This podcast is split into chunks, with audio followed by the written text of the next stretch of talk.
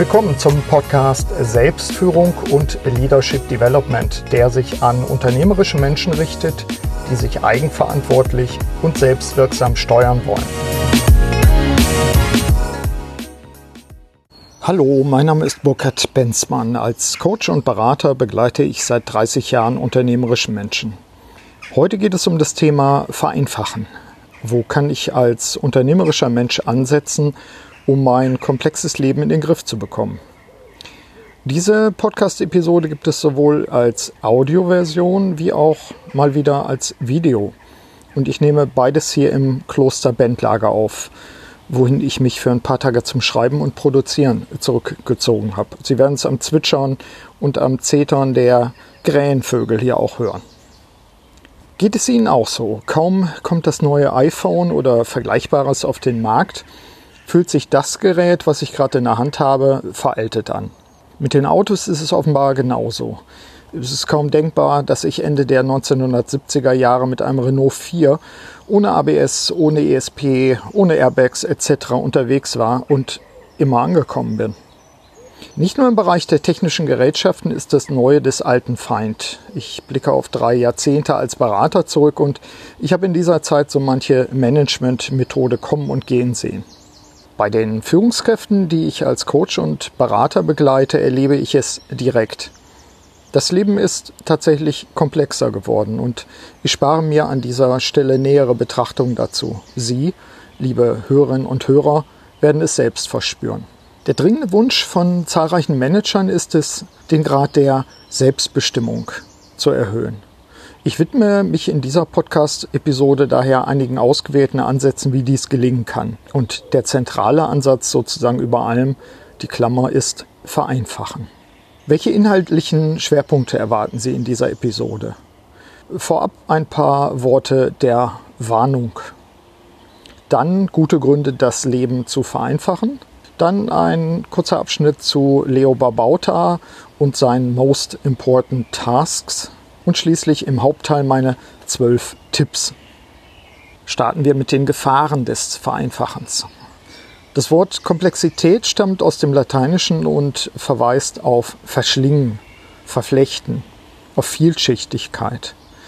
Ich will nicht verschweigen, dass in der Vereinfachung komplexer Zusammenhänge zahlreiche Gefahren drohen. Dies gilt nicht nur in Bezug auf politische Demagogen.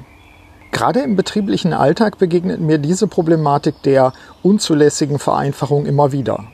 Ich habe zahlreiche Projekte und Kriseninterventionen erlebt, in denen die Tendenz der Führungskraft, die Komplexität der Situation zu ignorieren oder zumindest zu gering zu schätzen, ein zentrales Problem darstellte.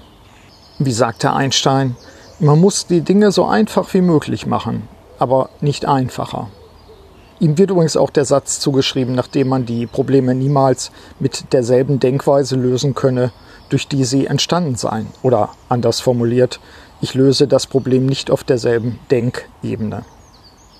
Warum eigentlich vereinfachen? Zum Beispiel, um Energie zu sparen für die wirklich wichtigen Dinge. Roy Baumeister und John Tierney, Autoren des Bestsellers Die Macht der Disziplin, belegen eindrücklich, dass unsere Willenskraft mit einem Muskel verglichen werden kann, der bei Belastung erlahmt. Was andererseits aber auch bedeutet, dass dieser Muskel sehr wohl trainiert werden kann. Das Buch von beiden, das im Original Willpower, also Willenskraft, betitelt ist, ist mit zahlreichen praktischen Tipps ausgestattet. Das Besondere ist aber die Theorie, die zugrunde liegt.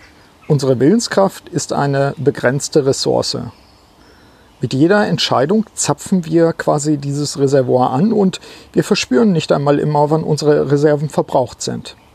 Umso wichtiger für uns, die Energie auf die Dinge zu lenken, die tatsächlich essentiell sind.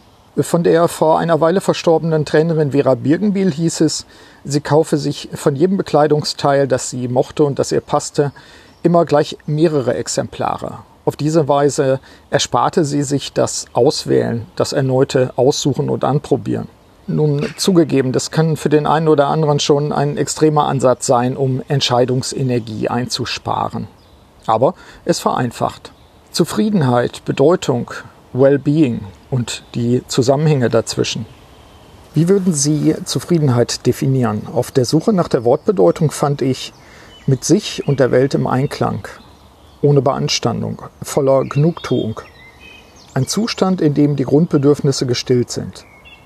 Der Duden definiert, sich mit dem Gegebenen, den gegebenen Umständen, Verhältnissen in Einklang befindend und daher innerlich ausgeglichen und keine Veränderung der Umstände wünschend. In dem Zusammenhang fand ich auch das Wort eingefriedet, also mit Zäunen oder ähnlichem geschützt. Im Englischen tritt der Begriff Well-Being, der mit Wohlbefinden nicht wirklich gut übersetzt ist, dicht neben unseren Begriff der Zufriedenheit. Der Psychologe Martin Seligman hat das Thema Wellbeing sehr stark geprägt. Ich empfehle dazu unter anderem sein Buch Flourish, das auch auf Deutsch erschienen ist. Eine der fünf entscheidenden Zutaten für Wellbeing ist Bedeutung. Hier noch einmal alle fünf Zutaten. Positive Emotionen, Engagement, Beziehung, Bedeutung und Erfolg bzw. Vollbringen einer Leistung. Ich hatte diesen Zusammenhang bereits, nämlich zwischen diesen Aspekten, ich hatte diesen Zusammenhang bereits in der Podcast-Episode SF20 Mehrwert und Erfolg geschildert und die These aufgestellt, dass das Leben an Qualität verliert, wenn es keine Bedeutung hat. An dieser Stelle daher die Empfehlung an Sie zu reflektieren, was in Ihrem Leben echte Bedeutung besitzt und was folglich wirkliche Priorität genießen sollte die wichtigsten Dinge, MITs oder Most Important Tasks. Besonders interessant finde ich seit vielen Jahren den Blog von Leo Babauta. Den Link packe ich in die Show Notes. Er ist ein Meister der Vereinfachung, was Sie sofort bemerken, wenn Sie auf seine Internetseite gehen. Tun Sie es. Vor Jahren fand ich seinen Zen to Done Ansatz, den ich nachfolgend in Kurzfassung an Sie weitergebe. Babauta hat sich des Getting Things Done Ansatzes angenommen. Für die Nicht-Insider, Getting Things Done ist ein vergleichsweise starres Verfahren der Selbstorganisation, erfunden und äh, weiterentwickelt von David Allen. Allens Bestseller auf Deutsch, Wie ich die Dinge geregelt kriege. Auch ein Beispiel für eine problematische Übersetzung des Originaltitels. Babauta hat den Ansatz kritisch hinterfragt und hält seine eigenen zehn Gewohnheiten entgegen. Ich habe diese in meinem ersten Buch bereits vorgestellt und ich zitiere nachfolgend einfach mal aus meinem eigenen Buch, übrigens äh, ab Seite 104. Erster Punkt, Collect. Hier geht es darum, alle Ideen, Aufgaben und so weiter stets in einem überall verfügbaren Instrument, zum Beispiel einem Notizbuch, aufzuschreiben. Je einfacher das Instrument, umso besser. Zweiter Punkt, Process.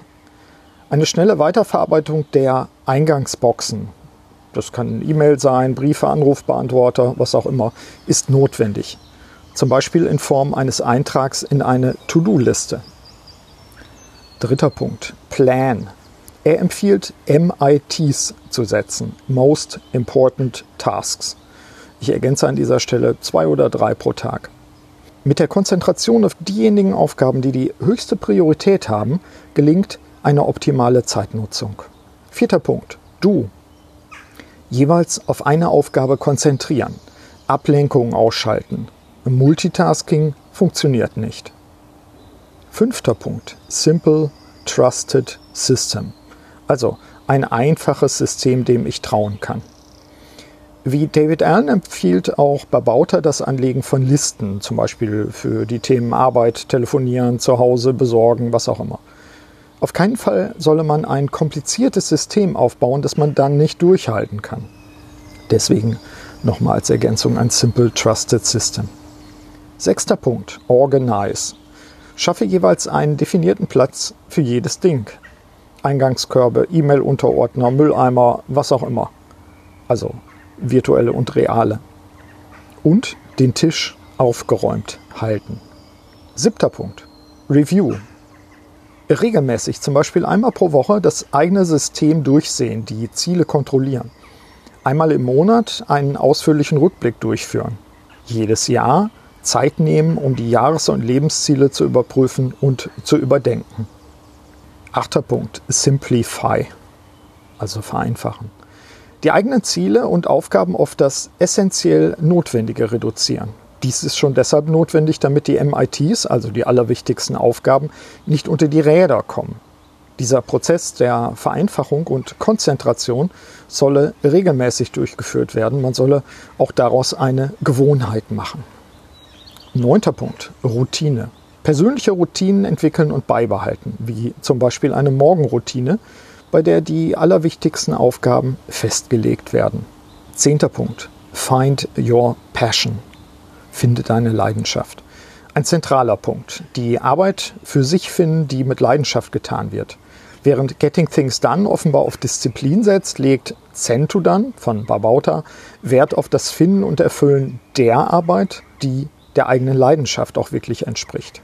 Babauta bricht also eine Lanze für die eigene Passion, für die Begeisterung, die eben Grundlage für eine Selbstorganisation über Ziele sein müsse. Soweit mein Auszug aus meinem ersten Buch, Die Kunst der Selbstführung zu Leo Babauta. Und zur Vertiefung.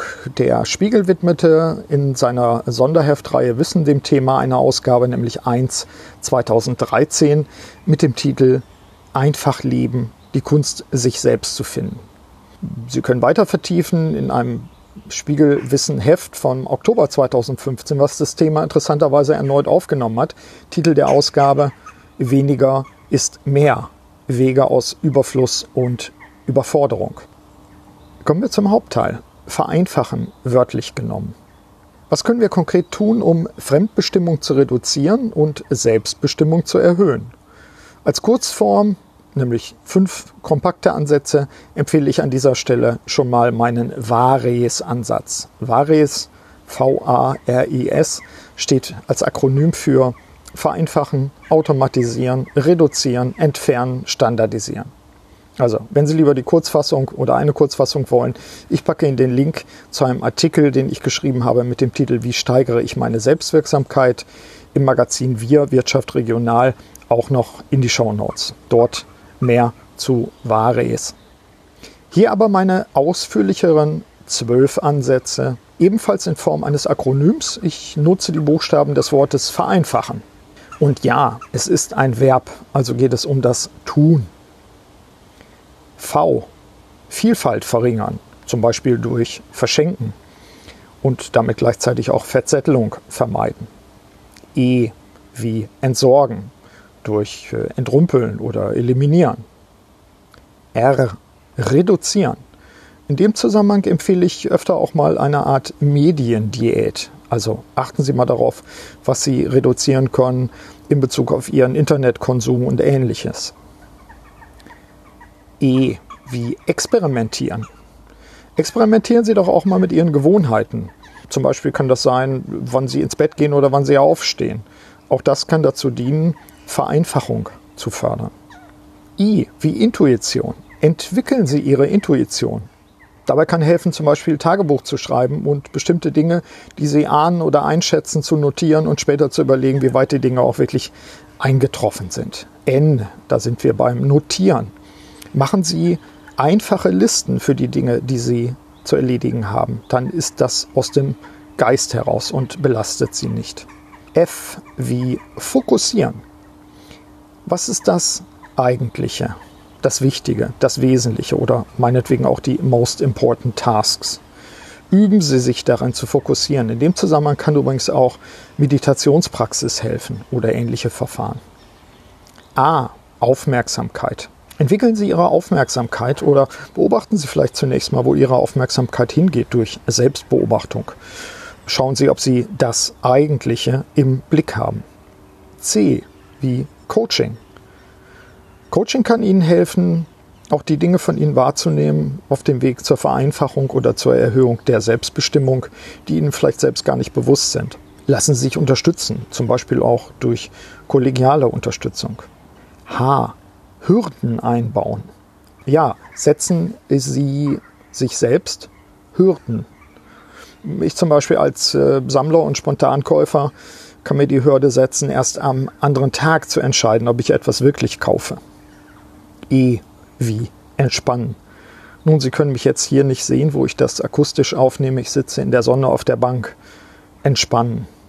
Vielleicht noch anstrengender in Anführungszeichen entspannen Sie mal, indem Sie nichts für zwei Minuten tun. N zum Abschluss. N wie Nein sagen. Wählen Sie ab. Sorgen Sie dafür, dass Sie selbst nicht die Tore einreißen lassen und äh, die Aufgaben anwachsen lassen. Sagen Sie Nein. Soweit meine Vorschläge für das Wort vereinfachen. Sie können natürlich auch Ihre eigenen Wörter zu den Buchstaben von vereinfachen setzen, was immer Ihnen hilft, oder Sie nehmen gleich ein ganz anderes Wort. Kommen wir zum Abschluss. Mir ist bewusst, dass ich das Thema Vereinfachen im Rahmen einer Podcast-Episode nur streifen kann. Für mich ist die periodische Prüfung meiner Verstrickungen, zum Beispiel im Rahmen meines Verhaltens als Konsument, zentral wichtig.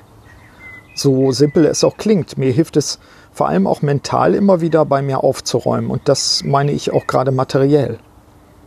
Äh, nicht ohne Grund verkaufen sich derzeit Bücher über Entrümpeln, wie zum Beispiel von Marie Kondo, besonders gut derzeit. Wir drohen einfach in unserem Gedöns zu ersticken und wir fühlen uns befreit, wenn wir sortieren, verschenken oder wegwerfen. Oder sollte ich besser politisch korrekt sagen, recyceln. Mein Appell? Nehmen Sie das Wort vereinfachen als Akronym und interpretieren Sie jeden Buchstaben davon im Sinne Ihrer persönlichen Strategie der Vereinfachung. Und tun Sie es am besten gleich, nachdem Sie diese Podcast-Episode angehört haben. Ja, soweit meine Reflexion zum Thema Vereinfachen. Nutzen Sie die Ideen und Anregungen aus dieser Episode für Ihre Selbstführung und zur Steigerung Ihrer Zufriedenheit. In diesem Sinne wünsche ich Ihnen wie immer eine wirksame Zeit. Ihr Burkhard Benzmann. Vielen Dank, dass Sie auch bei dieser Episode des Podcasts Selbstführung und Leadership Development dabei waren. Auf bald!